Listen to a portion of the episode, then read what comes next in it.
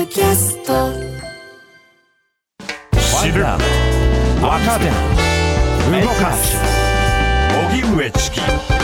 セッション。ここからは Yahoo ニュースボイスインセッションヤフーニュースボイスはインターネットメディアヤフーニュースの中にあるコンテンツで私はこう思う。今これを伝えたいという意思を持つ発信者が自ら視聴者に語りかける動画メディアです。今回ヤフーニュースボイスと荻上チキセッションがコラボしてインターネット動画とラジオの2つのメディアで配信放送。それがヤフーニュースボイスインセッションです。では今日のゲスト。大場久美子さんですよろしくお願いいたしますよろしくお願いいたします。ありがとうございます。プロフィール紹介させていただきます。ありがとうござはい、大場久美子さんは埼玉県のご出身です。10歳から子役で活動をなさっていて、えー1974年「憧れ」で歌手デビュー78年 TBS ドラマ「コメットさん」で人気を博し1億人の妹のキャッチフレーズでトップアイドルの座につきますその後も俳優として活動しながら107もの資格を取得するなど各方面で活躍する一方2008年にパニック障害を患っていることを告白。講演会などで発信を続けていらっしゃいます。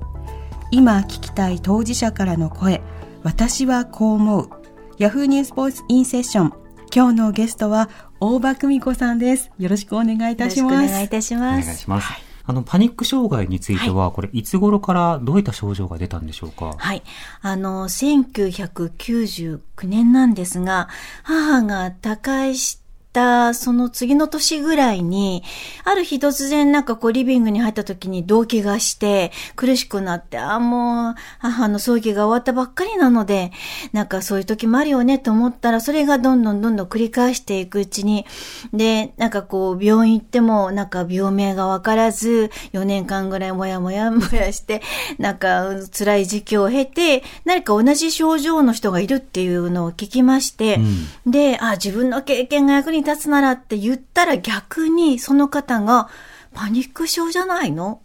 私と同じって言ってくれて、先生を紹介してくださって、パニック症専門の。それにもう座ってもう30秒ししあの、30秒もしないうちに、あなたはパニック症ですねって言われて、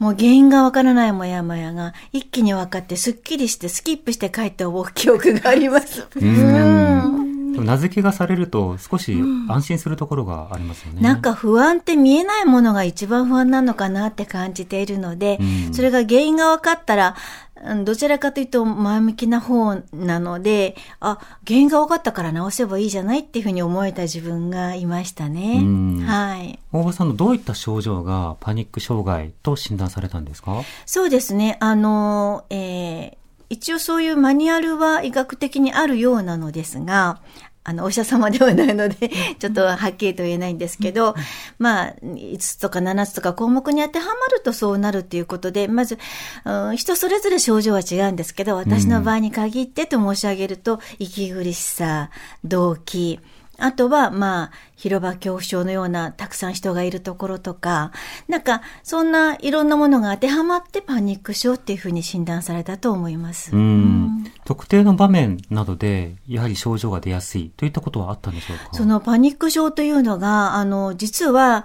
あの、要因であろうということは分かっていても、原因が未だに分かっていないって、うつもパニック症も、あの、そうなんですけれども、本当に何がきっかけかわからないけれども、ストレスチェックをすると、まあ、身内の、あの、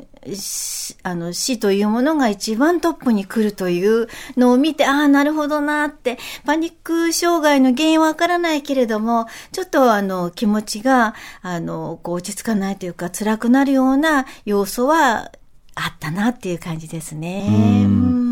これ具体的にはい。その診断された後、はい。あのどういったその対応や治療などをされたんですか？はい。あの、お医者様はとてもいいアイテムをくださって、あまず仕事をを休んで辞めて、うん入院してお薬を飲んで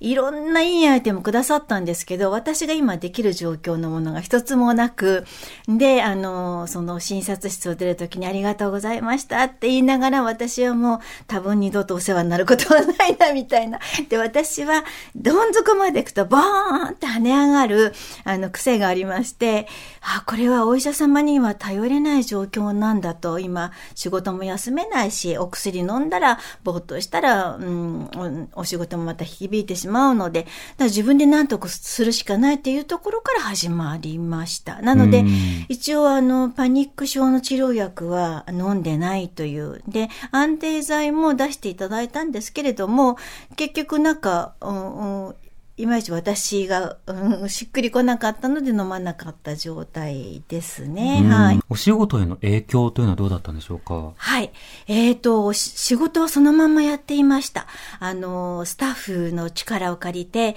周りの知り合いの力を借りて、例えば歌のショーですと、もういけない私は、もう、やめるかやるか、どっちかの黒か白かの性格だったので、やめるって言ったら、いや、あの、もし歌えなかったら歌える人をいっぱい連れてきますから一緒に現地まで行きましょうって車に乗って行って、で、結局歌えたみたいな感じで、とにかく、あの、私の逃げ込むのはトイレなんですよね。誰も見られないし、恥ずかしくないし、しゃがみ込めるしっていうと、その現地までのトイレをもうすべて、あの、調べ尽くしてくれた。スタッフこことここにありますみたいな。あとは、あの、体を動かすことはとてもなんかいいなっていうことで、あの、健康体操の知り合い、先生の知り合いがいたので、いや、私こういう状況でみんなが楽しく体操やってる中迷惑かけちゃうからって言ったら、全然平気平気っていらっしゃいって言って、案の定パニック発作を起こして、もう5分もしないうちにひっくり返ってなんか呼吸を整えてる状況、もう誰も私のこと気にしないで体操しててくれたんです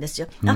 ここは私の居場所だっていう。なんかね、理解してくれてるんだとか、そういう病気の名前を知ってくれてるんだっていうだけで自分の居場所がどんどんどんどん広がっていきましたね。よう喋りますよね。大丈夫ですか？ラジオなんでね、話していただけて本当にありがたいです。わかりやすい説明とお話で。はい、周りが適切にこう対処してくれる。その対処は、なんかこう、ケアとかそうした具体的なことではなくて、あ、そういった状況なので分かった分かった。じゃあこっちはこっちでやっとくから、うん、みたいなものもありがたかったんですね。大丈夫、大丈夫。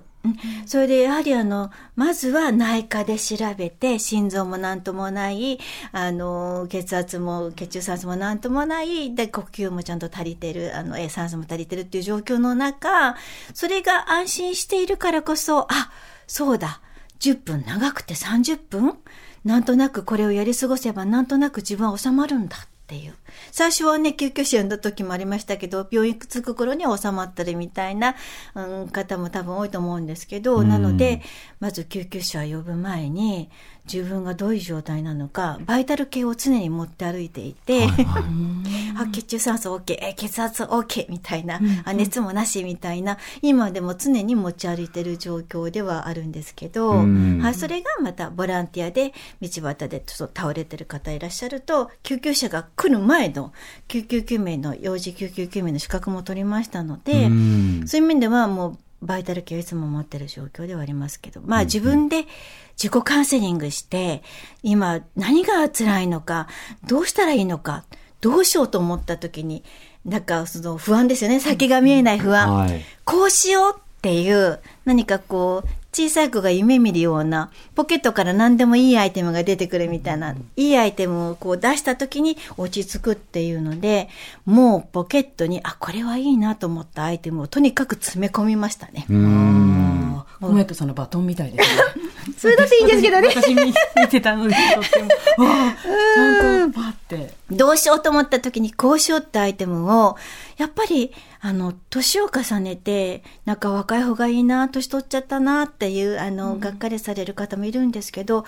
あの、年いけば年いくほど大丈夫アイテムがいっぱい増えるので、私はもっともっと年を取りたいなと思ってるんですけど、あとは、あの、同じ境遇の方とか、体験談とか、だから、あの、私ももうおばあちゃんになっちゃいましたけど、おじいちゃんおばあちゃんの話聞くの大好きで、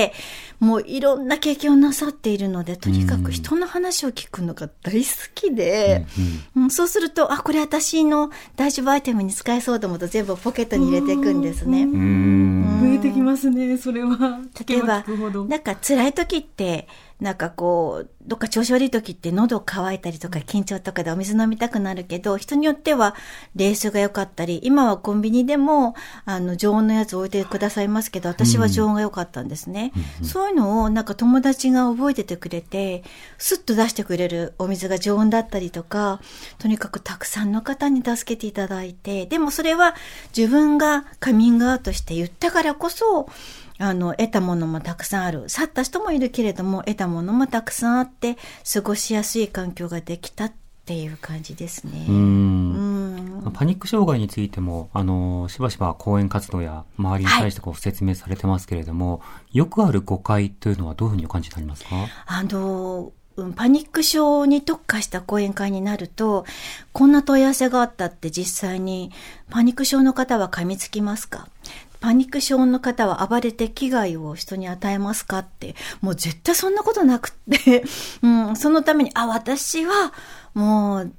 とにかく講演会で、ちょっとでも違うテーマでも、人権問題にしてもそうなんだけども、うん、ちょっとだけ話させてくださいってパニック症体験者だからこそ言えることっていうのを活動は続けていきたいなと思いますね。うそうしたあのパニック障害、パニック症などに対して対処する、はい、そしてあの生きていく中でいろんな人とお話をするって中で、はい、その生きやすくなるアイテムをたくさんの人からもらうという話あったじゃないですか。はい、これあの元からそういったことはおやりになられてたのか、それともその心理療法などを学んでそうしたものがより自覚的になっていったのかいかがですか？両方ですね。あのー、私はできれば、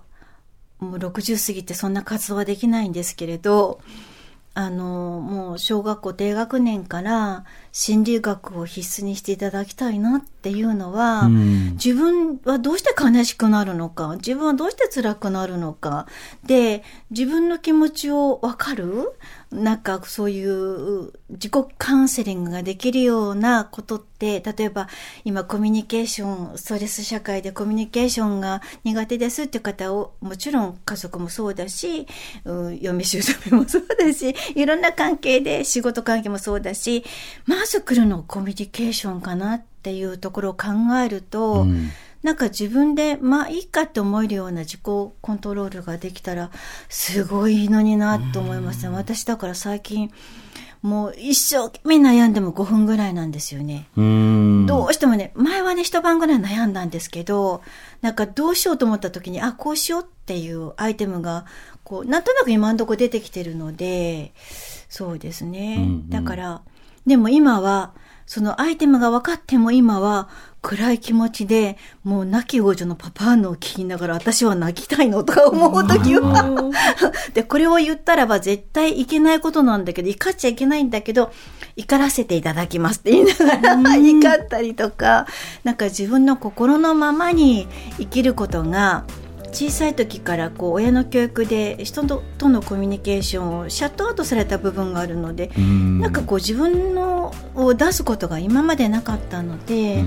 出せるようになってから楽になった感じですかね。だけど今は出しすぎ。そうですか。うん。ありがとうございます。ありがとうございました。今日のゲストは大場久美子さんでした。ありがとうございました。ありがとうございました。ありがとうございました。